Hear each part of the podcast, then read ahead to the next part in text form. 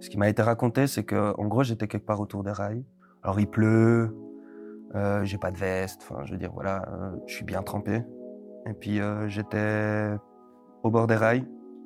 Et là, gros point d'interrogation. Hello, bienvenue dans le podcast Face au miroir. Ce podcast a été réalisé en coproduction avec 20 minutes. Louis s'est réveillé un jour sans ses bras. Il nous raconte son nouveau quotidien depuis son accident. Salut Louis, Salut. comment vas-tu? Bien, bien, bien. Merci d'être avec moi aujourd'hui sur ce podcast Bah, merci à toi. pour discuter un petit peu de d'un sacré événement qui s'est passé dans ta vie. hein. Ouais. voilà. Quand même quelque chose d'assez marquant. Et j'ai envie de te poser la première question. C'est d'ailleurs que j'ai lu, que tu avais dû, que tu avais en fait dit dans un, dans un article que j'ai pu, euh, que j'ai pu lire. C'est l'important dans la vie et ce que l'on fait des épreuves que l'on traverse.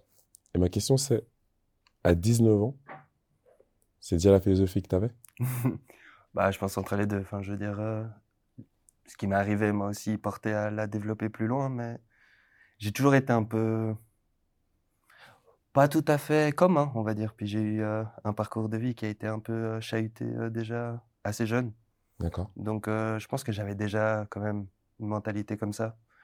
Ouais, j'ai toujours voulu explorer par moi-même, très autonome, très dans l'indépendance, et puis aller me frotter à la vie un peu, voilà, dans toutes ses déclinaisons, le plus dur y compris. Wow.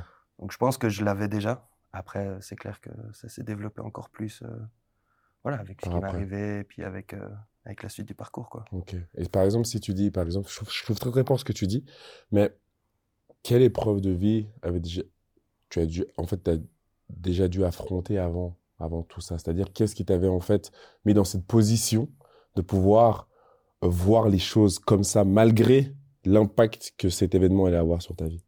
Bah, disons, fou, ça a commencé déjà quand j'étais assez jeune. Euh, Moi, j'ai toujours eu des, des soucis avec euh, bah, le milieu scolaire, D'accord euh, depuis que je suis pff, très très jeune. Ouais.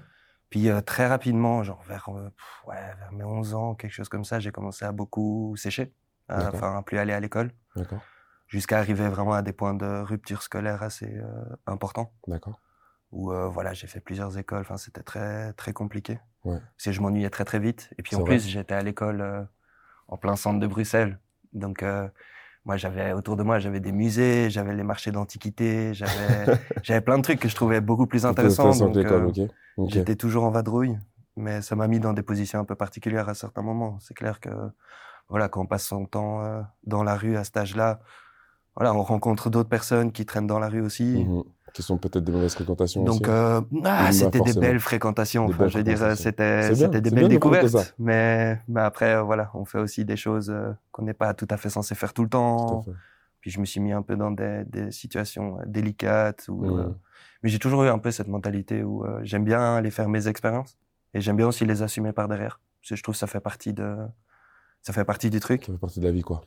Mais Et c'est beau bah, d'avoir voilà. déjà ce, ce, ce, ce recul, déjà. Aussi jeune. Franchement, c'est assez Bon, impressionnant. ouais, hein. je ouais, franchement, j'avoue, euh, je l'ai, je l'ai cherché pas mal. Parce que, enfin, mais j'ai toujours été un fan de, des expériences un peu inédites. Puis, euh, bah, je suis, ouais, je suis vite parti de la maison aussi. Euh, À quel âge? Bah, pff, pour une histoire d'amour, je suis parti de la maison à genre que bah, j'avais 15 ans. Après une histoire d'amour? Ouais. Waouh. Ok. ouais, c'était un peu une folie. C'était, bah, je sortais déjà pas mal à cette époque-là. Et, Et puis, donc, À 15 ans, tu te dis, tu dis quoi Tu vas vivre avec cette personne Vous allez vivre ensemble ou c'est quoi le, le délire dans, dans ton, dans Attends, ton, dans ton je histoire là. Bah, en fait, je rencontre euh, une, fille euh, euh, avec qui ça, ça clique super bien dans une soirée. Ok. Sauf que euh, je me rappelle plus de son prénom, je me rappelle plus de son numéro, rien du tout. Donc voilà, gros mystère. D'accord. Juste une soirée folle. C'est le seul truc que j'avais dans ma tête. Ok. Et puis finalement, voilà, une chose en amenant une autre, je retrouve son numéro. Et puis on se parle et en fait, c'était une Dublinoise qui euh, habitait en Irlande, qui était de passage juste pour voir la famille. Et puis, euh, bah, comme je sais faire euh, assez souvent sur un coup de tête, je me suis dit, ok, vas-y, premier Tiens. date, je viens à Dublin. et donc j'ai été. Et puis je suis pas rentré en fait. T'es resté à Dublin? Ouais, je suis resté à Dublin. Mais pendant combien de temps? Bah, pff, je suis resté six mois d'une traite et puis après j'ai fait des allers-retours et tout et puis ça a duré un an. Mais donc toi. sur le coup, j'ai lâché l'école, euh, j'ai bah, j'ai tout lâché pour aller vivre mon aventure quoi. Et tes parents, ils disent quoi à ce moment-là? Bah, mes parents sont pas voilà, ils- ont toujours été bien mes parents franchement là-dedans. Pour ça, j'ai beaucoup beaucoup de chance. C'est ils m'ont toujours dit que ce que je faisais, c'était pas non plus voilà, le plus malin. Mais d'un autre côté, ils me connaissaient très bien. Et puis, tant qu'ils me forçaient pas la main, je restais en contact avec eux, je les tenais au courant parce qu'on avait un très bon contact. Et ils savaient très bien qu'essayer de me forcer à rentrer à la maison, quoi, ben, ça allait juste faire que j'allais disparaître et puis faire en sorte qu'on me retrouve plus pour quand même faire, euh, voilà, quand même faire ma petite vie. Donc, euh. T'as- Tu sais quoi, on vient de commencer, mais ton histoire me passionne déjà, en fait, parce qu'il y a tellement de rebondissements que je m'attendais même pas forcément à tout ça. C'est incroyable. Non, ouais, c'était, mais c'était une magnifique aventure. Puis, euh, ben, j'ai rencontré des gens top parce que, ben, voilà, je vivais chez elle pendant un moment, mais elle était de, de Elle avait le même âge que euh, toi? Non, non, elle était plus âgée. Mais elle, donc elle est toujours en famille, dans un Ouais. cadre familial. Ok. Et puis, euh, elle était de famille, euh, voilà, assez euh, religieuse. Et ses parents étaient pas là. Ah, Et quand ses parents sont revenus, évidemment, un garçon à la maison, ça allait Compliqué. pas. Mais, elle qui t'a dû euh, repartir ouais, mais en fait, je m'étais fait un pote entre temps. Puis on a vécu dans sa voiture un moment, Waouh à deux. C'était aussi euh, une expérience magnifique. C'était, c'était de la folie. euh. Toi, tu vis la vie pleinement, en fait. hein. Vraiment, c'est genre, euh, pas de difficulté. Ouais, j'aime bien les expériences, quoi. J'aime bien aller vivre des trucs forts. Et puis je me dis que, enfin, il y a toujours euh, une solution quelque part. Enfin, je veux dire, euh, on n'a pas besoin de grand chose au final. euh. c'est beau, Donc, euh, c'est beau. puis moi, je suis, ouais, je suis un amoureux des expériences, quoi. Aller vivre des choses euh, ouais, qui comptent, qui marquent, quoi. Et donc, tu reviens en Suisse quand? À quel Je reviens en Suisse, bah, Que t'arrives en Suisse, même déjà. fait, j'arrive. T'arrives, ouais, parce que moi, je suis parti de. Bruxelles et en attendant, en fait, mes, mes parents déménageaient dans l'entre-deux. d'accord. Puis je les ai rejoints, euh, bah, j'avais 16 ans. Et donc, ça, c'est après, c'est une rupture Ouais. qui fait que tu rentres, je pense. Non, Même même, pas. pas. Même Même, pas pas. On reste ensemble, je reviens ici, on continue à se voir, où je vais la voir euh, régulièrement. Ok. Et puis, une chose en amenant une autre, voilà, ça c'est. C'était pas ça, mais c'était une belle histoire quand même. Et là, tu reprends les études quand même quand tu reviens? Il y a quand même un. Ouais. Est-ce que, que Louis a évolué à ce niveau-là et qu'il se dit, bon, il faut quand même peut-être que je reprenne les études ou que je fasse quelque chose? Bah, disons que quand j'ai été là-bas, j'ai vite compris que voilà, si je faisais des études aussi, c'était pour moi. Ouais. Euh, donc je reviens, mais j'ai toujours autant de peine. C'est Je veux dire, gymnase, euh, j'ai pas non plus été très le plus assidu qu'on puisse être. Euh. Après, j'ai toujours eu, euh, voilà, j'ai un peu de chance, euh, j'ai toujours eu des, des assez bonnes notes. Enfin, je veux dire, je m'en sors bien. Mais Et tu mets ça sur le facteur chance, pourquoi? Parce que, bah, on m'a toujours dit, voilà, face à, à mes notes et puis comment je réussis, on m'a toujours dit, euh, ouais, mais t'as de la chance, t'as des facilités. Donc, euh, donc euh, maintenant, je, Est-ce que c'est de la chance ou c'est juste que c'est comme ça en fait? C'est aussi. je sais pas, j'ai l'impression que c'est aussi, j'aborde ça un peu différemment. c'est ça aussi. Parce que, enfin, je suis amoureux aussi du fait d'apprendre. C'est clair. Et puis, ça peut être n'importe quoi. Moi, j'aime bien apprendre des nouvelles choses. C'est ça qui me, qui me drive. Donc, C'est beau. C'est beau. Alors, tu sais quoi? Raconte-moi un peu ce. Est-ce que je peux dire fameux Disons plutôt le, le 2 octobre 2013. Ah, ouais. Bah, disons que, pff, à raconter, j'ai pas grand chose parce que vu que j'ai pas, j'ai pas des T'as souvenirs. pas trop de euh, souvenirs. Je sais pas trop ce qui s'est passé. Mais alors, du sens, est-ce que. Bon, peut-être que tu te rappelles, mais qu'est-ce qui t'a été raconté? Ce qui m'a été raconté, c'est que, en gros, j'étais quelque part autour des rails. Euh, C'est un une journée normale en fait. C'est une journée où tu fais quoi? C'est quoi C'est quoi Je rentre de, de soirée, en fait. Je rentre Ah, de soirée. donc c'est euh, la nuit. c'est la fait. nuit? Ouais, nuit, matin, Ok. entre les deux. Entre les deux. Puis je rentre de soirée. euh, Enfin, T'es tout seul? Voilà. Ouais, à ce moment-là, ouais. Alors il pleut, euh, j'ai pas de veste, enfin je veux dire, voilà, je suis bien trempé. Et puis j'étais au bord des rails. Et là, gros point d'interrogation, on sait pas trop ce qui s'est passé. Alors je suis pas, apparemment je suis pas monté sur un wagon ou des, des choses du style, parce que c'est ce qu'ils ont réussi à déterminer selon mes brûlures et tout ça. Pour moi, c'était un peu juste euh, mauvais endroit, mauvais moment. Et puis, euh, Mais donc là, on met, on met ça sur le facteur euh, pas de chance ou est-ce que par exemple, comme tu rentres de soirée, t'avais peut-être bu, trop bu et que... Alors, moi, j'avais trop bu, clairement. Ah, donc mais, t'avais trop bu. Mais j'avais pas de souvenir. Et puis, le seul truc qu'on a pu déterminer, c'est, selon mes brûlures, ben, c'était, j'ai pas mis des mains sur les fils de train ou j'ai pas escaladé quelque chose parce qu'on a vu aussi l'endroit où j'étais. Donc, on sait pas trop, en fait. euh, On sait pas ce qui s'est passé. Mais il y a une non. décharge, t'as été électrocuté, Voilà. 15 000 volts. 15 000 volts, comme Ouais. ça. Waouh. Et donc, ça veut dire que qui te retrouve et comment se passe la suite? En fait, c'est par rapport chance. au- à ce qu'on t'a raconté, je pense, à ce moment-là. Ouais. Ah ouais, ouais, clairement. Parce que moi, j'ai que rien. justement, ça, c'est le trou noir. Ouais. Ben, ce qu'on m'a raconté, en fait, c'était un gros coup de bol. Euh, c'était un, un chauffeur de, de train, un petit train, le BAM, euh, qui est à Morges, là, Ouais. qui a euh, vu en fait la l'éclair et qui a entendu la détonation parce que bah, ça fait comme un comme un éclair. Enfin, Il y a le tonnerre aussi. Ouais. Et puis qui a été voir et qui m'a retrouvé euh, là quoi, par terre. et puis je venais de prendre 15 000 volts donc j'étais pas non plus dans un état fameux. Ouais, je pense bien. Pas tout conscient de ce qui Puis après, euh, enchaînement de chance, quoi. Il y avait une ambulance euh, dans le coin qui est tout de suite arrivée, qui a tout de suite vu qu'il pouvait pas me prendre, qui a tout de suite appelé la Réga, qui était aussi dans le coin, qui m'a tout de suite pris, qui m'a amené à l'hôpital. Et puis euh, là, Donc c'est conscience de choses que tout le monde était en fait dans les alentours pour te, Ouais. pour en fait te récupérer rapidement. ouais, mais vraiment par bol, quoi. C'était Waouh. Grosse chance. Et puis je suis arrivé à l'hôpital et juste à ce moment-là, ce soir-là, celui, enfin, le médecin qui était de garde, C'était un spécialiste brûlure euh, et amputation, donc euh, c'était aussi euh, juste le bon moment. Donc, ouais, non, enchaînement de chance. Incroyable quand même. Et donc bon, tu n'es pas conscient, non, du tout, non. mais donc toi dans le coma, Mhm. quel est ton si on va passer parce que je pense que c'est qu'est-ce qui se passe au moment de de ton réveil? C'est-à-dire que est-ce que le fait d'être brûlé et d'avoir reçu cette décharge on t'ampute en Mhm. fait avec parce que t'es pas là donc euh, c'est quoi est-ce que il y a un danger de mort si on ne le fait pas? Est-ce que tu es consentant qu'on le fasse ou qu'on ne le fasse pas? Est-ce que ta famille prend une décision où, tu- n'es pas que tu n'es pas forcément au courant? Comment ça se- comment ça se passe à ce moment-là? En sont les fait, euh, j'étais dans le coma et puis euh, ça, les brûlures que j'avais euh, au niveau des bras commençaient à m'empoisonner. Ah. C'est une réaction, donc je jouais ma, ma tu vie. jouais ta vie en fait ta vie était en danger Et puis c'est, euh, ce sont mes parents qui ont dû prendre la décision, vu que moi j'étais pas là. J'étais, j'étais dans le coma, donc je pouvais pas décider. donc c'est ça c'est ce que je me demandais en et fait c'est eux qui ont pris la décision. cette décision là a été prise pendant pendant que tu étais dans le coma en fait Ouais, ouais, ouais. Moi je me réveille, c'est déjà fait. Et c'est quoi ta réaction au réveil? Bah au réveil déjà, moi je comprenais rien. tu sais pas où t'étais tu Non, comprends pas ce qui se Je passe comprends pas. t'as fait quoi six euh, mois? Non, non, six semaines. six semaines Ouais. ah d'accord six semaines le coma Puis euh, je me réveille, euh, je sais pas où je suis, je vois plein de machines, ça fait plein de bruit. Alors tu comprends assez vite que t'es à l'hôpital, ça, euh, voilà. Après je sais pas ce qui s'est passé et puis je sais pas bouger. Donc t'as perdu tous tes sens? Non, Genre- je savais pas bouger, je savais pas me lever. Même Je pouvais jambes, juste un peu bouger la tête, D'accord. mais pas beaucoup.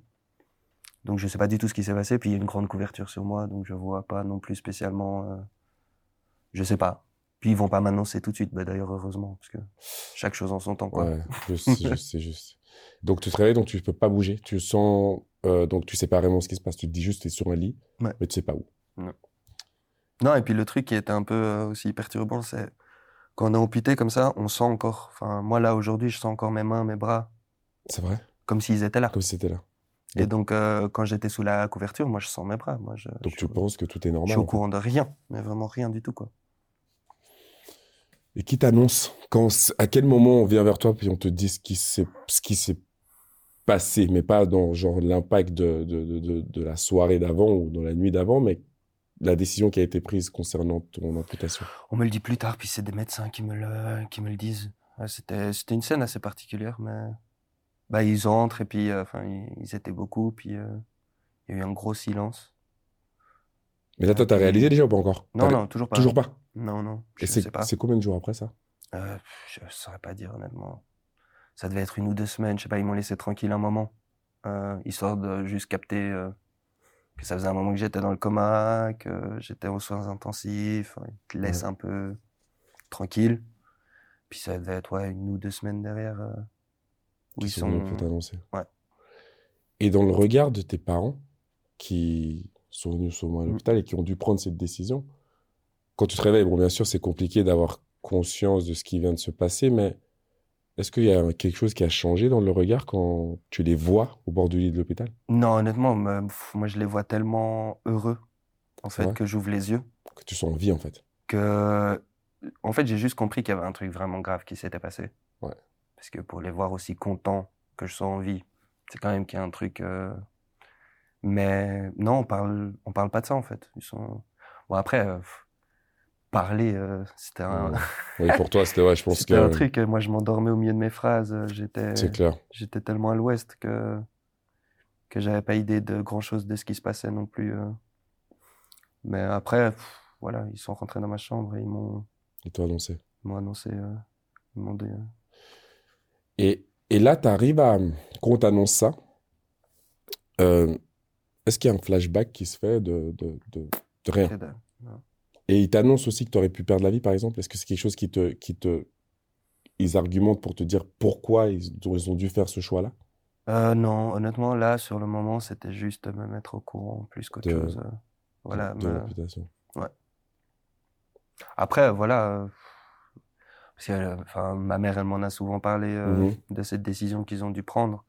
Et puis, euh, enfin, moi, j'estime pas. Justement, j'estime pas qu'ils aient décidé à ma place. Enfin, ils m'ont permis de décider. Enfin, ils m'ont permis de vivre. Et puis après, moi, c'était à moi de, de décider ce que j'en faisais. C'est clair. Donc, justement, ils m'ont offert plus la chance de décider plutôt, plutôt qu'autre chose. C'est pas, ils ont pas décidé à ma place. C'est beau ça. Donc, euh, enfin, moi, j'estime que c'est moi qui ai décidé. Mm. Eux, ils ont juste fait en sorte que je sois encore là pour décider quelque chose. Ouais, c'est beau. Donc, euh, C'est vrai. c'est vrai. Donc, ils sont là. On te dit ça. Mais, Louis, là, tu t'encaisses ça comment? Parce que là, maintenant, là, t'es bien, t'es présent, du Ouais. sens quand ils viennent. T'es, t'es de nouveau là, t'es conscient. Mais ta première réaction, c'est quoi? Honnêtement, quand ils me disent, bah, je, je bug hein, quand même. Parce que euh, Parce que là, tu sens toujours tes bras, toujours la même Ouais. chose. Mais quand tu regardes et qu'ils sont plus là. mais le truc, c'est que je savais pas regarder. J'étais encore presque encore complètement presque. paralysé. Donc, euh, enfin, moi, je, je bouge pas. En plus, j'ai des, j'ai des bandages du bout des orteils jusqu'au cou, la tête. euh, Enfin, je, moi, je vois rien. Je Ok. sais rien. Donc, euh, mais j'ai bugué, évidemment, parce qu'on me dit que t'es amputé des deux bras. Alors la liste, elle continuait, ils ont continué à me parler du reste, mais moi je suis resté bloqué sur cette info, quoi. Euh, Après, euh, je dois avouer que franchement, assez rapidement, euh, assez rapidement, je me suis dit que ben voilà, c'était fait, quoi. Je peux rien y faire, de toute manière. fallait euh, faire avec, en fait. Ouais. Ouais, j'allais pas les faire repousser. Je sais pas si je dois rigoler ou pas quand tu dis ça, tu vois. Mais tu le dis avec une telle légèreté.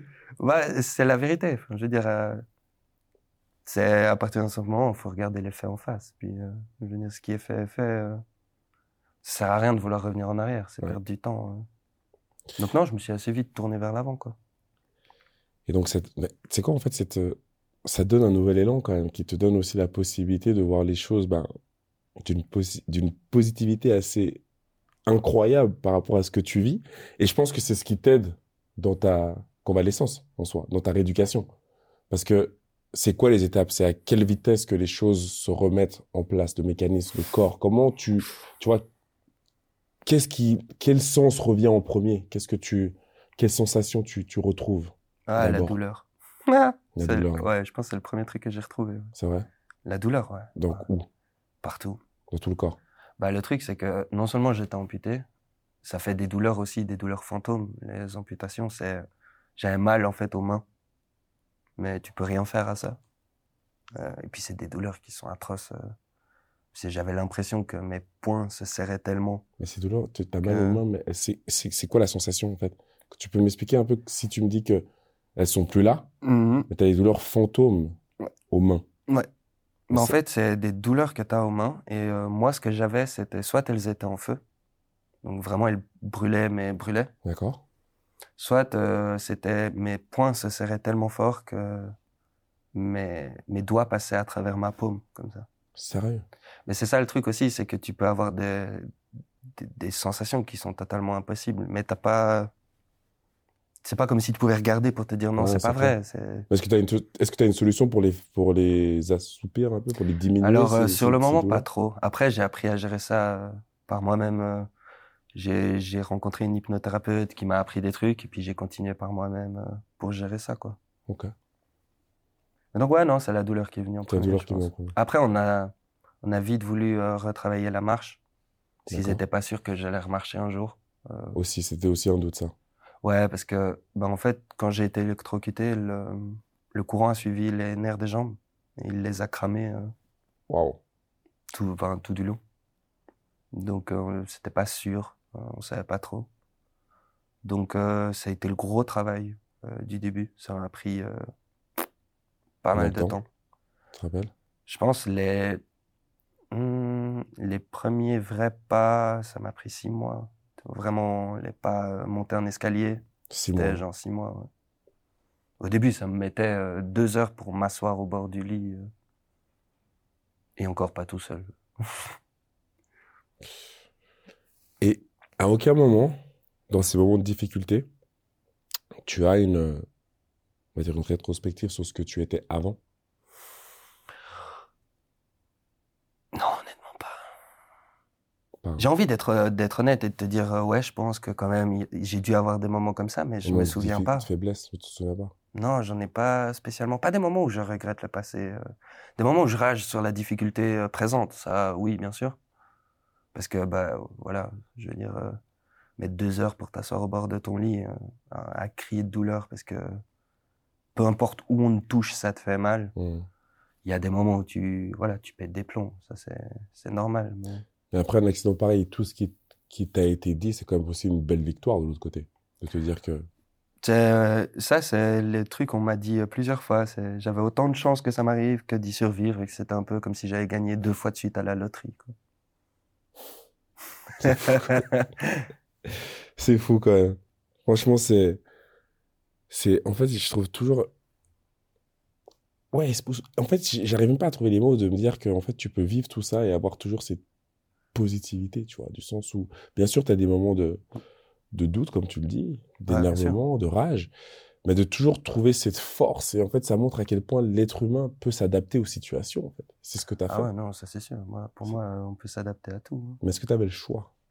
Alors là, honnêtement, oui, t'as toujours le choix. Parce que j'aurais pu me laisser mourir. Ça aurait été assez facile d'ailleurs. Ah ouais? Bah, j'étais tellement mal en point que, en soi, si je prenais la décision de juste pas combattre, ben, je pense que ça aurait été assez, assez rapide. Mm, mm, mm, mm, mm, mm. Je saurais pas. Mais d'un autre côté, je sais pas, aussi j'avais la chance d'être bien entouré. Je ça, tu, euh, mais tu te bats pour qui? Pour toi ou pour ceux qui t'ont donné la chance d'être là encore? Mais c'est ce que je dis tout le temps, c'est que principalement je me battais pour moi. Mais là où j'ai eu de la chance avec mon entourage, c'est que les jours où j'arrivais plus à faire pour moi, j'avais plus de force. Ouais. Mais je le faisais pour eux. Parce que moi, c'était euh, inenvisageable de pas mettre un sourire sur ma, sur les lèvres de ma famille. Il fallait qu'ils aient le sourire tout le temps quand ils venaient, c'est tout. C'était ma mission. Donc euh, même quand c'était pas pour moi, c'était pour eux. Mais ça se faisait. C'est énorme. Et tu passes combien de temps au total à l'hôpital alors? Et? Presque un an. Un an? ouais. C'est à Morges? T'es à Morges? Non, je suis à, au CHUV. Ah, au CHUV, ouais. Donc à Lausanne? ouais. Mhm. Un Ouais, an, tu fais. Un, un tout petit peu moins. Genre 10 mois ou 11 mois. Et quand tu sors du CHUV, genre, Ah, je vais en clinique. tu vas en clinique. Ouais. Rebelote un an. Pourquoi? Bah, parce que le CHUV, c'était plus euh, survivre, enfin, me réparer. D'accord. Mais après, je devais encore tout réapprendre.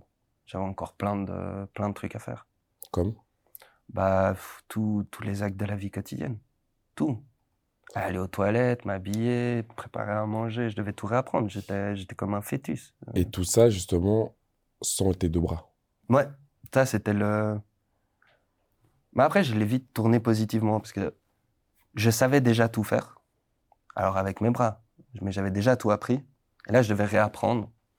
Donc moi, je me suis plus euh, dit que c'était une opportunité de faire mieux, de voilà, de voir d'autres choses, de ouais, de réapprendre en mieux, puis de profiter euh, de ça pour faire euh, encore mieux que ce que j'avais pu faire avant. Mais on réapprend comment, concrètement? Parce que ce que tu me dis, c'est, c'est frappant parce que je me dis, ok, j'imagine là, moi, aujourd'hui, sans mes deux bras, Mhm.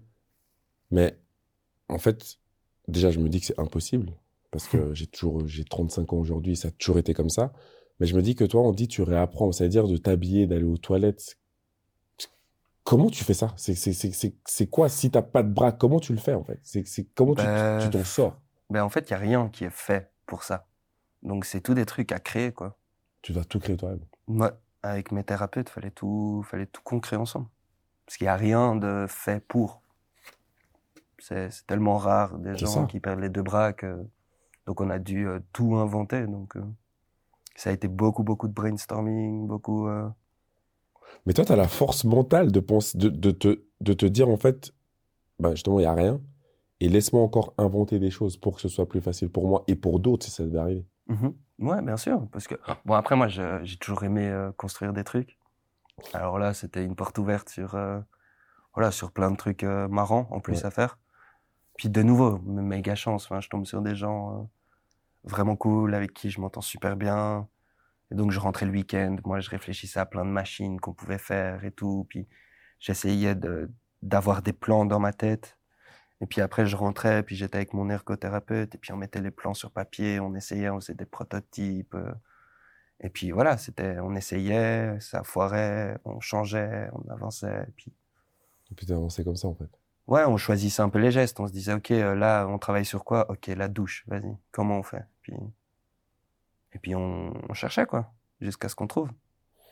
Et comment on fait la douche alors? Bah là, ce que j'avais fait avec eux, c'est, on était parti en fait d'un gros délire qu'on avait eu entre nous. On se disait euh, que j'avais besoin d'un car wash. Comme un car wash, euh, un truc où je pouvais passer, tu sais, puis ça, Et, et ça me frotte avec les éponges et tout. euh, Ok. tu bouges pas. Et on est parti de là en fait, et puis on a eu l'idée de faire un, un, un grand mur d'éponge comme ça avec euh, trois têtes de douche en haut. Une qui distribue du savon, une pour la douche normale, et puis une qui distribue le shampoing. C'est énorme. Puis ça distribue avec mes genoux. J'appuie sur des, des leviers avec les genoux comme ça, ça distribue d'en haut, ça tombe sur moi. Et puis je me frotte contre le mur de, Mais non. ouais, contre le mur d'éponge, à la balou comme ça, tranquille. Et le séchage se fait comment? Avec aussi les vents comme ça, comme. euh, Alors on a essayé. L'essai a été vachement drôle, mais pas très concluant. Ah, vas-y, raconte. Comment c'est passé?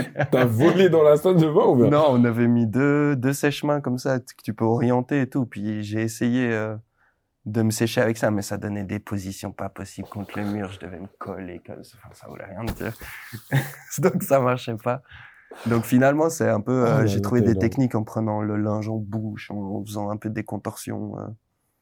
Et Ah puis on a, on a trouvé. Donc non, on trouve. on Ingénieur en plus, donc. Alors là, pour le coup, Pour ouais, le je me suis euh, transformé un peu euh, avec mes, bah, avec mes thérapeutes aussi, parce que putain, Dieu sait qu'ils sont sortis de leur zone de confort aussi, quoi. Ouais, j'imagine.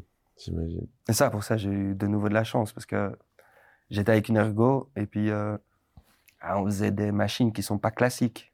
Donc, euh, c'est des trucs qui sont compliqués avec euh, les remboursements d'assurance, avec toutes ces dynamiques-là, c'est très compliqué à mettre en place.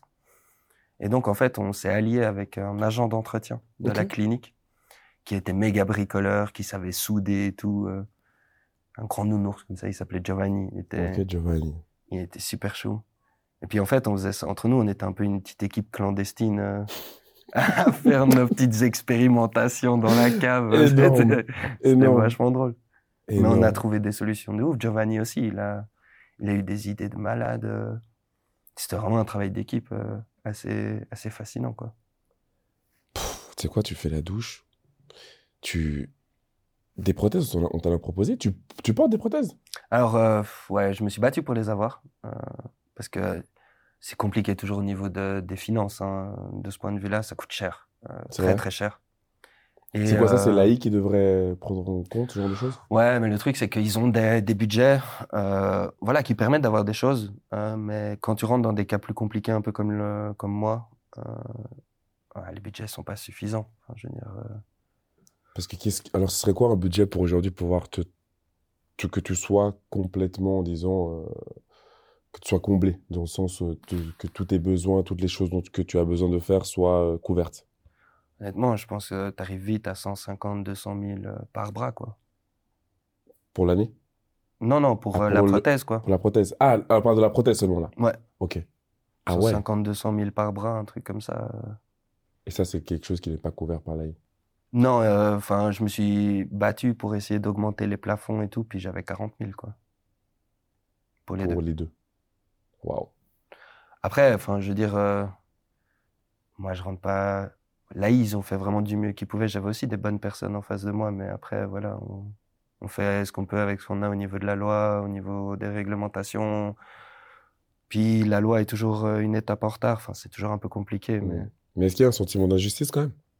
C'est un peu rageant, ouais, quand même, Ouais. parce que il y a des trucs qui sont hyper évolués, mais c'est des prix qui sont juste, euh, voilà, je veux dire, moi, je pourrais jamais euh, payer ça. Puis même. Mais après, j'ai vite, euh, voilà, j'ai vite changé euh, de ce point de vue-là, parce que en allant, euh, parce que j'ai quand même fait les prothèses que je pouvais me payer, parce que je me disais, OK, je vais en faire quelque chose, je m'en fous. même si c'est moins évolué, je trouverai des techniques. Mhm. mais il se trouve que franchement, quand je vais les mettre et- avec ma brûlure, avec tout ce que j'ai eu, c'est c'est trop compliqué, ça fonctionne pas. D'accord. Et en plus, c'est hyper contraignant. Parce que c'est vraiment, c'est quelqu'un qui doit te les mettre, te les enlever. C'est très difficile à mettre. D'accord. Ça doit être très précis. Ça se dérègle assez facilement. Donc c'est très très complexe. Et finalement, moi, je me débrouillais mieux sans. Ça devenait plus un handicap en fait de les porter. Que de, que de ne pas les porter, en fait. Donc euh, finalement, j'ai bah, j'ai refusé en fait euh, auprès de l'AI. J'ai dit que Ah, t'as refusé. qu'en fait je les, je les prenais pas. Est-ce que tu en as fait toi-même? Ouais, alors ça, on s'est amusé avec euh, ben, mon ergo justement. Encore? À faire une nouvelle euh, Ouais, des trucs. euh, invention? Mais justement, c'est des trucs tout simples, mais qui vont droit au but, qui permettent de faire ce que j'ai envie de faire. Et où je peux euh, les mettre, les enlever moi-même, tout faire, moi. Ok. C'est vraiment, on les a construits dans cette optique-là. Que ça soit hyper fiable, donc pas d'électronique, rien du tout. Et que je puisse les mettre, les enlever, faire ce que je veux. Elle te permet de tout faire aujourd'hui. Tu peux. Alors, euh, je peux cuisiner, je peux dessiner avec, je peux faire euh, beaucoup de choses, même si au jour d'aujourd'hui, avec la vie que j'ai, euh, voilà, je peux pas prendre le temps. Parce que je peux tout faire, mais ça prend passablement plus de temps. Mhm. Et donc, si je faisais tout moi-même, euh, ben, ma vie se résumerait à ça. Plus qu'à ça, en fait. Or, moi, j'avais d'autres projets et tout, donc c'est pour ça que je suis aussi accompagné par une assistante qui est avec moi. Parce que, ben voilà, je, je peux pas tout faire, euh, Mhm. Tout ça. c'est pas possible. Et ces assistantes, elles sont avec toi tout le temps? Ouais. 24 heures sur 24 Non, Ah. non, non, quand même. Le soir, tu. t'es Le soir, je suis. ouais, ouais. Et il est comment, Louis, euh, madame? Horrible. Il est comment? Il est terrible, c'est vrai? Affreux. Il a l'air en tout cas comme ça. On passe. euh, En tout cas, j'ai l'impression que c'est beaucoup de positivité et des moments, en tout cas, qu'on peut, euh, qu'on peut passer vraiment du bon temps avec lui. On s'ennuie pas. On s'ennuie pas, quoi. Ah, c'est bien, c'est beau d'avoir. Oh oui. C'est beau, ça. C'est beau. Donc, ces prothèses aujourd'hui, ou je vais dire même cette nouvelle vie que, tu, dois, que tu dois entreprendre, hein, parce qu'en soi, tout change. Mhm. Tu me parlais de la douche. Euh, Qu'est-ce que tu as dû faire, même encore avec ton pouvoir et ton idée de, de- on va dire, d'ingénieur et avec ton groupe, pour que, en fait, la, la vie soit plus simple pour toi? Parce qu'on parle de la douche, mais il y a, il y a plein d'autres choses encore que tu as dû, que tu dû adapter. Bah, il y a, voilà, les trucs genre, bah, gros point, aller aux toilettes.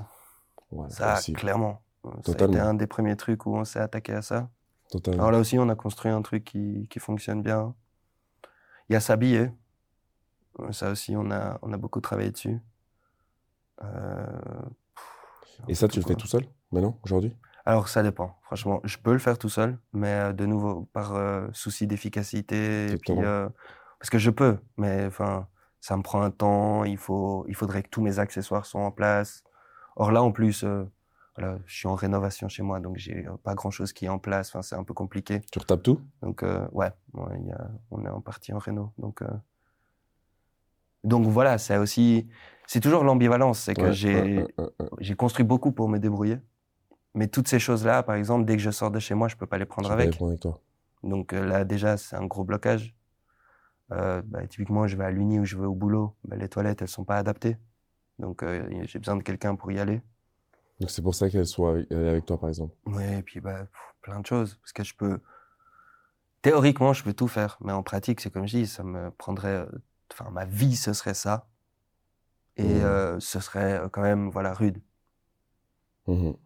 Et la notion de temps, si on arrive juste à mettre une notion quand même. C'est-à-dire que quand tu me dis que ça prend énormément de temps si tu dois le faire tout seul, ça, ça prend combien de temps? Oh, si tu dois t'habiller tout seul, par exemple, et si tu es habillé? C'est quoi la différence de temps?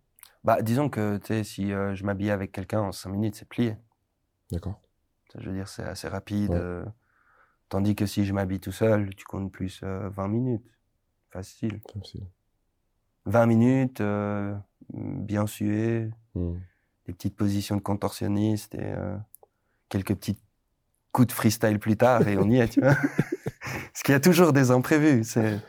Il y a, y a pas deux fringues qui ont le même col, euh, pas deux pantalons qui ont la même fermeture. Donc, t'as des trucs qui sont en place, mais c'est voilà, faut toujours un peu composer, faut toujours un peu improviser. J'adore.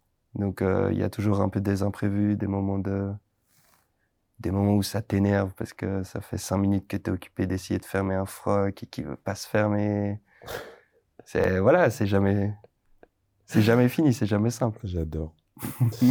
J'ai une question qui me trotte dans la tête. Après, tu, tu as totalement le droit de, de, de, de refuser d'y répondre. C'est de me dire, en fait, tu vois, on parlait des toilettes, par exemple. Ouais. Quand tu es à l'uni ou quand tu es justement pas chez toi. Mhm. Et bon, c'est, alors si je, je pense que je me trompe pas, mais c'est-à-dire que la personne qui est avec toi, l'assistante, ben, va t'essuyer ou t'aider à te, à te nettoyer. Ouais, bien sûr. Et ça, au niveau euh, personnel, euh, c'est quand que tu acceptes de te faire peut-être assister à ce niveau-là? Est-ce que c'est quelque chose qui est toujours peut-être inconfortable ou ça devient en fait quelque chose de, de normal en fait? C'est une normalité? Alors, honnêtement, ni l'un ni l'autre. Euh, j'ai mis du temps un peu à m'y faire au départ. Alors, euh, bon, j'ai quand même toujours euh, voilà, des techniques en place pour assurer certaines choses, moi, depuis la maison, Mhm. pour éviter que ça se passe en dehors. Donc, quand même, là, je balise un peu le terrain parce que bah, je tiens à mon intimité aussi. Mais après, honnêtement, c'est c'est pas normal parce que ça reste toujours quelque chose où, voilà, ça, c'est pas comme ça que c'est fait habituellement et tout le Mhm. monde le sait très bien, moi y compris. Tout à fait. Mais d'un autre côté, c'est pas du tout inconfortable parce que, enfin, moi, je sais pas, j'ai appris à être assez à l'aise avec ça et puis tu ressens vite en soi que si toi t'es à l'aise, les gens avec toi sont à l'aise aussi. Et donc euh, quelque part, voilà, ça, ça devient assez naturel euh, Mhm. et t'y vas quoi. Tu te poses pas bien. de questions. euh, je veux dire. Euh. Et ce, que, et, et ce qui est frappant chez toi, c'est que j'ai l'impression que tu. Et, et ce qui est tout aussi beau, c'est que tu continues à vivre, en fait. Et je pense que. Est-ce que le regard des autres, par rapport au fait que tu sois amputé des deux bras, a pu être euh, un poids à un moment donné dans ta vie ou c'est toujours quelque chose que tu as totalement assumé? Ah non, il m'a fallu quand même un petit, un petit temps. Parce qu'à l'hôpital, au début, j'avais un peu de peine quand même. Ouais. Ouais, parce que je pouvais pas marcher encore, donc j'avais un fauteuil électrique comme ça. euh, D'accord Oui, c'est juste. un que t'as- joystick Ouais. Au niveau du menton pour euh, voilà pour bouger donc ça faisait un gros collier comme ça que j'avais autour avec un joystick puis euh, bah là évidemment enfin je faisais euh, 45 kilos j'étais euh, en bandage de la tête aux pieds euh, je- et puis je me baladais euh, amputé des deux bras dans cette énorme chaise roulante en plus j'avais un bras euh, robotisé sur la, la chaise aussi Ah ouais. qui servait à rien Ça hein, va mais- rien en plus. mais c'est Ouais. un... Et donc les gens te regardent. Et donc au départ, c'était assez... C'était pas difficile, mais c'était dérangeant. Enfin, c'était Ouais. rude. Parce que ça me mettait face à, à ce qui m'était arrivé en permanence, en fait. Parce que c'était pas vraiment le fait d'être regardé. Euh... Enfin, je m'imaginais pas qu'on se foutait de moi ou quoi que ce soit, mais ça me remettait toujours face au fait Que plus. j'étais plus comme personne. Ouais. Que voilà, il m'était arrivé quelque chose vraiment euh, qui avait métamorphosé tout. Tout à fait. Tout à donc, fait. Après, euh, j'ai envie de dire, je suis pas sur cette terre pour me faire chier, donc euh, c'est clair que ça va pas m'arrêter de vivre. euh. Moi, j'ai envie, j'ai envie de vivre, j'ai envie de, de découvrir des choses, et puis il y a rien qui, y a rien qui m'arrêtera. Enfin, je veux dire, je suis pas, je suis pas à une gêne près, je suis pas, c'est bon. Enfin, je veux dire, euh, C'est clair. on y survit. C'est, au final, c'est quoi? Je veux dire, c'est pas, c'est pas grand chose. T'as totalement raison. Au niveau de l'intimité, comment ça se passe? T'as une copine aujourd'hui, par exemple? Oui. Plusieurs? Non, non, Ce non. regard Non, non, pas plusieurs. Non, non. Bah, du Mais sens. c'est, euh, oui, j'ai, ben, j'ai, j'ai des, j'ai eu des histoires et puis là, j'ai, j'ai une copine plus stable. ouais. Et, et, et ça, par exemple, c'est. Est-ce qu'il y a un blocage, de, je dirais d'abord de la personne externe sur le fait de ben, déjà te voir et de se dire, OK, c'est différent? Et puis toi, comment tu reçois la chose du sens. euh, c'est quelque chose qui est naturellement abordé ou il y a toujours un sentiment de gêne, même si le fait que toi tu t'as- tu t'assumes totalement, est-ce que je trouve ça vraiment merveilleux Est-ce que c'est quelque chose qui est complexe quand même comme échange au début? Bah, disons que je, je peux comprendre qu'il y a un peu un côté où on sait pas par quelle boule prendre. Je veux dire, c'est normal, c'est pas, c'est pas classique Mhm. non plus. Après, euh, franchement, j'ai, j'ai toujours rencontré euh, des, des femmes qui étaient très, non, ça allait. Enfin, je veux dire, euh, très, euh, alors elles m'ont toujours fait part du fait qu'elles savaient pas tout à fait au début comment le prendre Mhm. ou mais pour ça enfin je veux dire euh, ben, je leur dis toujours la même chose c'est pas à elle de se préoccuper de ça si j'ai besoin de quelque chose je, je suis un grand garçon je peux lui dire ouais. faut pas que les gens se préoccupent de ça je veux dire euh, moi si j'ai besoin je vais te demander et si j'ai pas besoin ou si je te demande rien bah c'est qu'il y a pas besoin Et c'est très très clair dès le début en fait. C'est en tout, en fait, c'est de la transparence. total Comme ça, il n'y a pas de je veux dire euh, je d'ambiguïté. j'ai pas besoin de me cacher c'est pas quelque chose euh, qui dont j'ai honte ou que j'ai pas envie de montrer totalement enfin je veux dire moi je me montre comme je suis et puis puis tu prends ou, ou tu prends pas puis euh, je vis je vis des, des belles histoires enfin je veux dire encore aujourd'hui là je vrai. je vis une belle histoire euh, que j'aurais jamais cru possible même euh, d'un point de vue d'un point de vue global même s'il m'était rien arrivé du tout c'est des Ah, c'est vrai, carrément? ouais ouais ouais mais c'est C'est beau ça. la vie garde Comment toujours euh, Des belles des belles surprises. toujours C'est cette philosophie qui est la tienne depuis, euh, depuis tout jeune qui fait que tu as de la chance. Tu, en fait, tu provoques sûrement ce genre de choses. Bah, disons, c'est. Moi, je suis persuadé qu'il y a toujours quelque chose de beau à vivre quelque part. C'est. Faut juste, euh, voilà, c'est une manière de comment tu regardes le monde. Bah, on en a beaucoup parlé justement bah, avec euh, ma copine actuelle. Puis, je trouve que la, la, la beauté, elle est dans le regard de la personne qui regarde, pas dans le monde autour de nous. Tu peux regarder n'importe quoi et trouver ça beau. Si tu as la beauté dans ton regard à toi, à l'intérieur de toi, c'est ça qui compte au final. Après, voilà, ce qu'il y a à l'extérieur, euh, ça vient accentuer, ça vient donner encore plus matière à. Mais, mais la beauté, avant tout, elle est, elle est dans ton regard à toi, quoi. C'est poétique. hein. Franchement, c'est tellement beau ce que tu dis. Non, mais c'est vrai en plus. T'as totalement raison. T'as entièrement raison. Et, et ça fait du bien d'entendre en fait des choses comme ça d'une personne qui a vécu en fait ce que toi tu vis. en fait. C'est ça en plus qui a beaucoup plus d'impact. Tu sais, c'est-à-dire que on pourrait, je pourrais être assis avec quelqu'un ici qui a une vie euh, totalement, on va dire normale, qui se- qui, qui, qui a pas eu d'accident et qui me dirait ça, bah, en fait, ça aurait peut-être sûrement moins d'impact. Mhm. Parce que tu as traversé tellement de choses, en fait. Et de te dire que aujourd'hui, le regard de l'extérieur n'est pas si important, mais le tien et ceux de la personne, et celle de la personne qui te regarde aujourd'hui, Mhm. qui est beaucoup plus valorisant. C'est, c'est énorme. Mais dis-moi, Louis, qu'est-ce que tu fais alors aujourd'hui de, de toute cette force et de ce bagage, en fait? Parce que je sais que tu es un grand sportif. Ouais, ouais, ouais, je bouge pas mal, ouais. Tu bouges pas mal, hein? Mais comment tu bouges? Alors, raconte-moi un petit peu. Bah, ça dépend. Alors, c'est par phase. Franchement, j'ai eu des phases vélo, j'ai eu des phases course, j'ai eu des phases euh, plus salles, j'ai eu... Ça dépend. Et puis, je fonctionne aussi beaucoup sur des, voilà, des gros objectifs ou des gros défis. J'aime beaucoup ça. Raconte-moi, c'est quoi le plus gros objectif que Louis se fixe pour euh, 2022, par exemple? Ou qu'il Ah, a, qu'il a passé en 2021, par exemple? alors, euh, je pense ces dernières années, j'ai été plus dans un- une approche du sport où c'est plus une philosophie de vie. Genre, je fais ça tous les jours.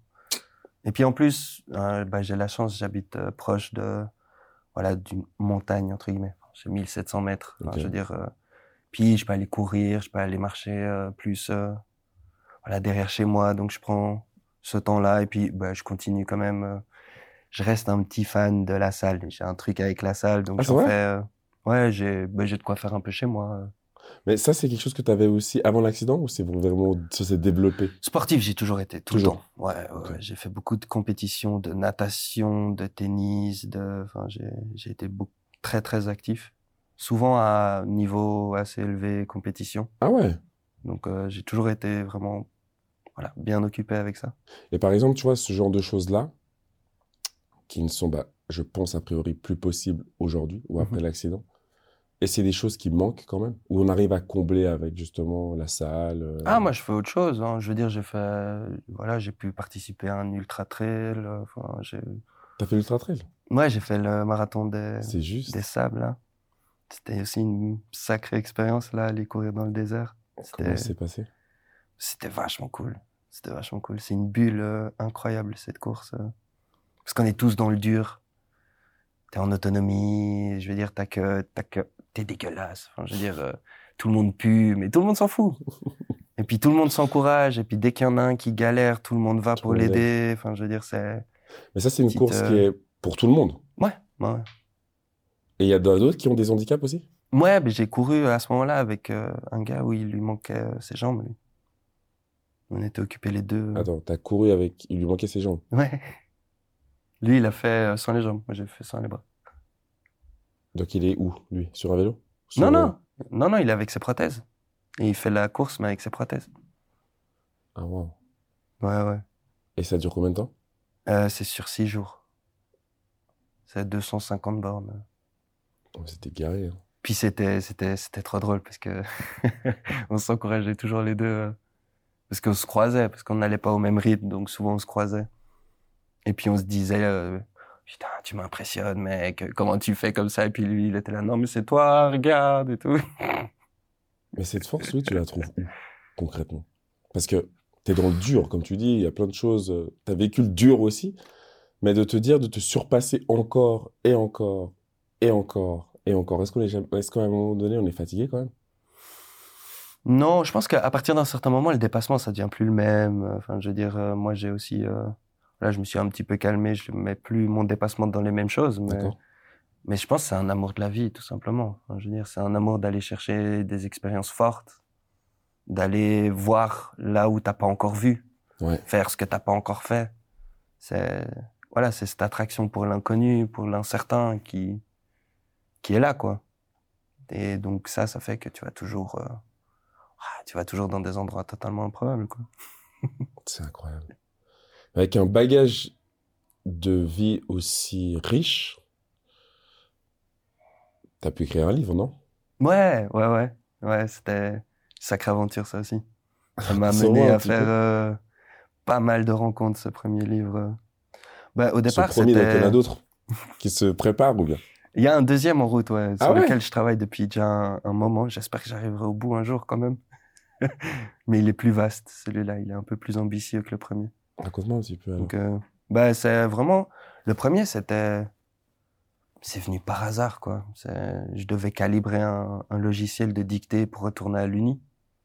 Et donc, euh, voilà, je m'entraînais. Puis, je voulais pas juste lire des textes. Parce que, voilà, tu dois lui parler pour qu'il reconnaisse ta voix, pour qu'il se Mhm. calibre. Mhm. Et je voulais pas juste euh, lire des textes qu'on m'avait donnés. euh. Donc j'ai commencé à écrire des trucs par-ci par-là. Puis petit à petit, ça a commencé à former un bouquin. Puis une chose en amenant une autre, ça a fait un manuscrit. Puis je pensais même pas l'envoyer. Puis finalement, je l'ai quand même envoyé à quelques maisons d'édition où les réponses ont été positives. J'étais le Wow. premier surpris. Bluffé. Puis après, ça s'est publié. Puis là, c'est parti. euh, Il a eu pas mal de succès. Euh, et puis je me suis fait inviter un peu euh, dans plein d'émissions. J'ai rencontré plein de personnes. C'était génial. C'était vraiment génial. Donc, comme quoi, dans le malheur, des fois, on arrive quand même à en tirer le, entre guillemets, le meilleur en soi. Par rapport aux rencontres que tu fais, par rapport aux expériences que tu vis. C'est quand même, bon, après, il faut le vouloir. Et c'est là où, justement, euh, on peut tirer que le, je peux tirer que mon chapeau parce qu'en fait, tu as voulu. Tu as été chercher tout ça. Ouais, bah faut faut avoir la volonté, puis il faut rester ouvert parce que voilà, quand tu es ouvert à tout, quand tu es ouvert à plein de choses, bah tu forcément il y a plein de choses qui passent par ton champ de vision vu qu'il est hyper ouvert. Et donc tu peux après euh, voilà, tu peux partir dans tous les sens. J'ai fait plein de choses que j'aurais jamais cru.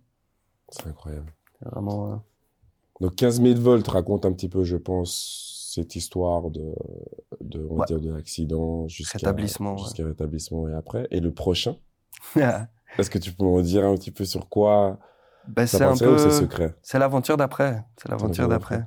Ouais. J'ai, voilà, je me suis lancé dans l'entrepreneuriat, puis j'ai eu encore euh, toutes des, des histoires qui étaient totalement euh, inattendues. Euh, Je me suis lancé, euh, voilà, dans le développement d'une thérapie en fait digitale. D'accord Disons-moi un peu plus. Bah, en fait, j'ai imaginé une manière de traiter la douleur et la douleur chronique, euh, mais en utilisant juste la réalité virtuelle, puis une application sur son téléphone. Alors, attends. Est-ce qu'on parle un petit peu d'une méthode euh, chamaniste là ou Non, non, ou du tout. Non, non, c'est une méthode, euh, voilà, c'est validé, c'est scientifique, c'est assez. euh, Et ça, ça sort de ton, de ta, de tes recherches, tes ressources? Mais en fait, c'est vraiment, j'avais, voilà, j'avais beaucoup de douleurs euh, quand j'étais à l'hôpital. J'ai rencontré une hypnothérapeute Ouais, avec dit, qui j'ai fait des séances. Ça a été un peu une révélation quant aux possibilités que ça offrait. Alors j'ai continué aussi à beaucoup pratiquer seul, jusqu'au moment où j'ai pu, euh, voilà, retirer en fait tous les médicaments que je prenais, euh, en gérant juste moi-même. Puis le mot s'est répandu un peu dans la clinique où j'étais. D'accord. Il y a des gens qui m'ont demandé si je pouvais faire pour eux. Mais comme moi j'étais autodidacte jusque-là, j'osais pas trop. Donc pendant que j'étais à la clinique, j'ai suivi une formation pour devenir thérapeute. Comme ça, je pouvais les aider. Chose Wow. que j'ai fait en sortant de la clinique.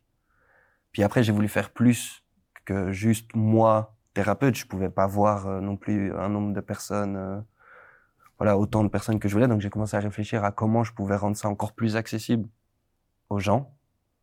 Et c'est comme ça que je suis arrivé à encapsuler ça dans euh, voilà, de la réalité virtuelle et puis des applications voilà, qu'on aurait sur son téléphone. quoi.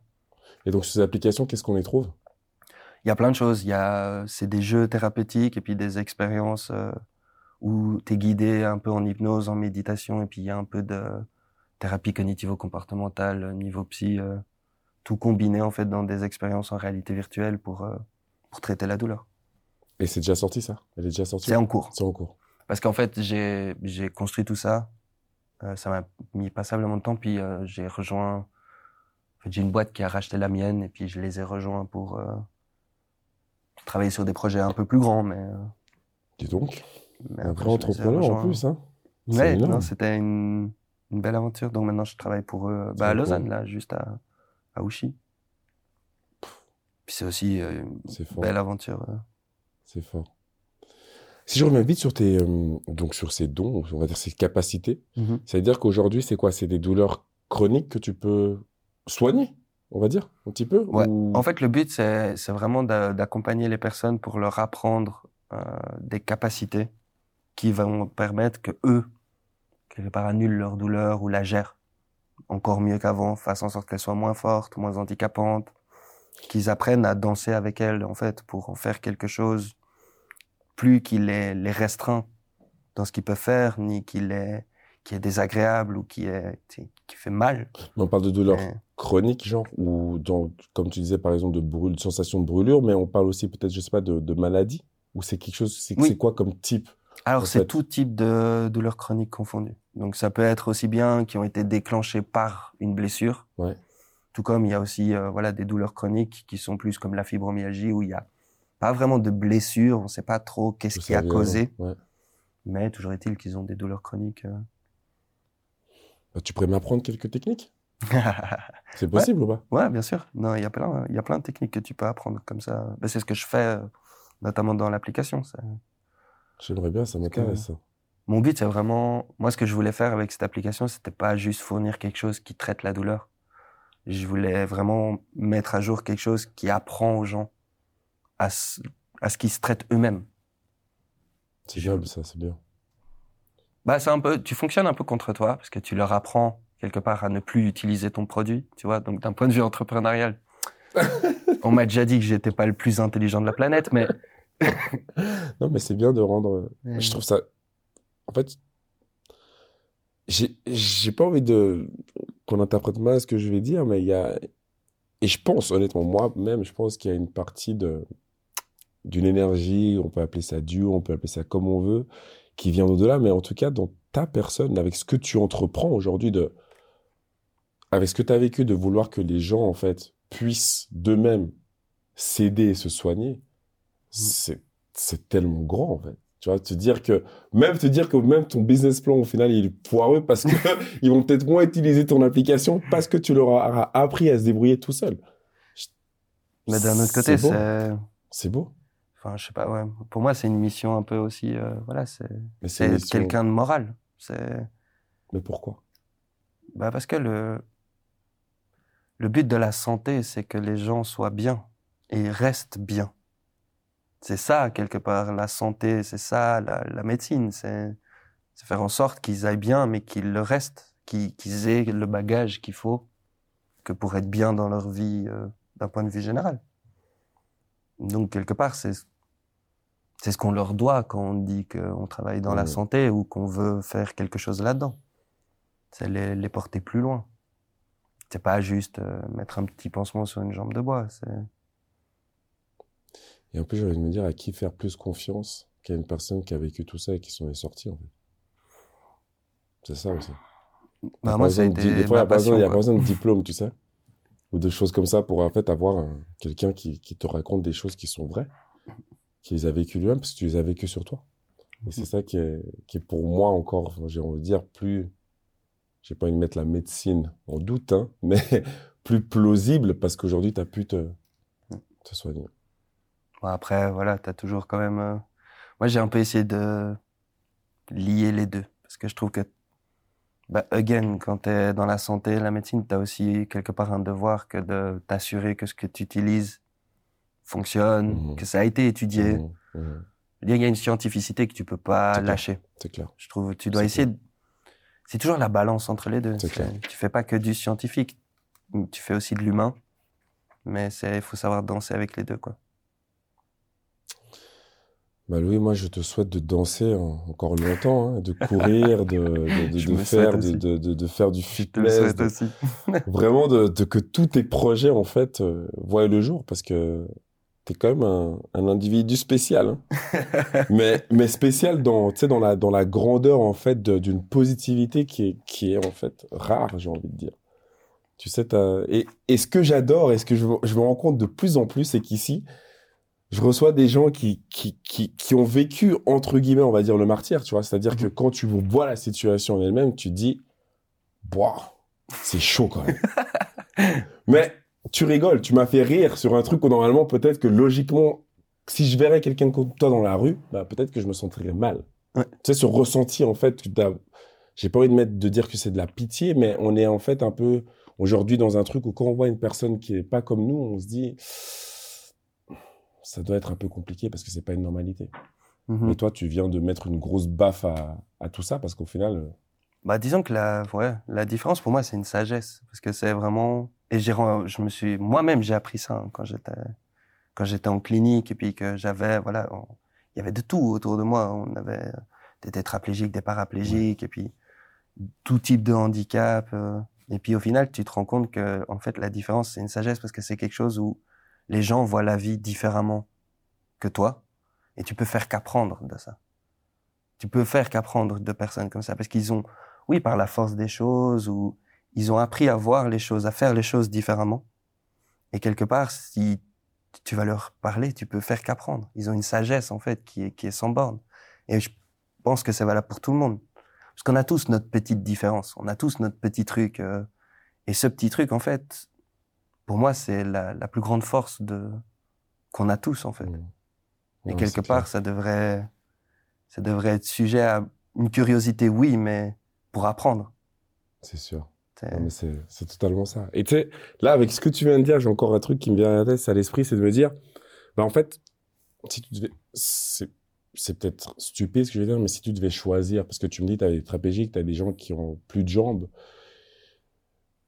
mais les bras, Ah, les bras, c'est chaud. c'est chaud quand même. Ouais. Tu vois, quand je réalise là maintenant, je me dis, bah, de plus pouvoir manger, de plus pouvoir me tenir et plein d'autres choses qui vont avec, Ah. écrire, euh, tu vois, même prendre un livre ou serrer une personne dans les bras. Mhm.